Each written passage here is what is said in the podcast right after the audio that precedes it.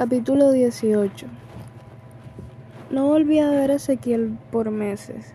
Durante ese lapso su figura crecía dentro de mí, rodeada de un halo de misterio, misterio que me apasionaba de velar.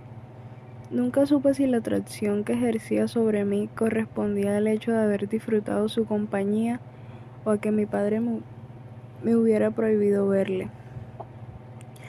Lo seguro es que durante esos meses no pude tolerar a mi padre. Nuestra vida circulaba por caminos habituales. Jugábamos al ajedrez, escuchábamos música clásica, es decir, lo de siempre, pero yo no podía soportar la sola idea de permanecer en una habitación a solas con él. No lo odiaba, pero era un, era un sentimiento sumamente confuso. Supongo que hay un momento de la vida en la que nuestros padres se revelan tal cual como son, sin secretos.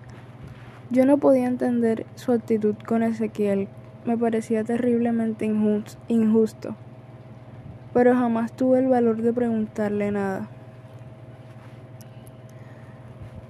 Hoy, tantos años después, creo que si le hubiese manifestado lo que pasaba, la situación hubiera sido distinta. Pero yo tenía 11 años él era el adulto. A él le correspondía dar ese paso, el paso que hay de la autoridad a la confianza.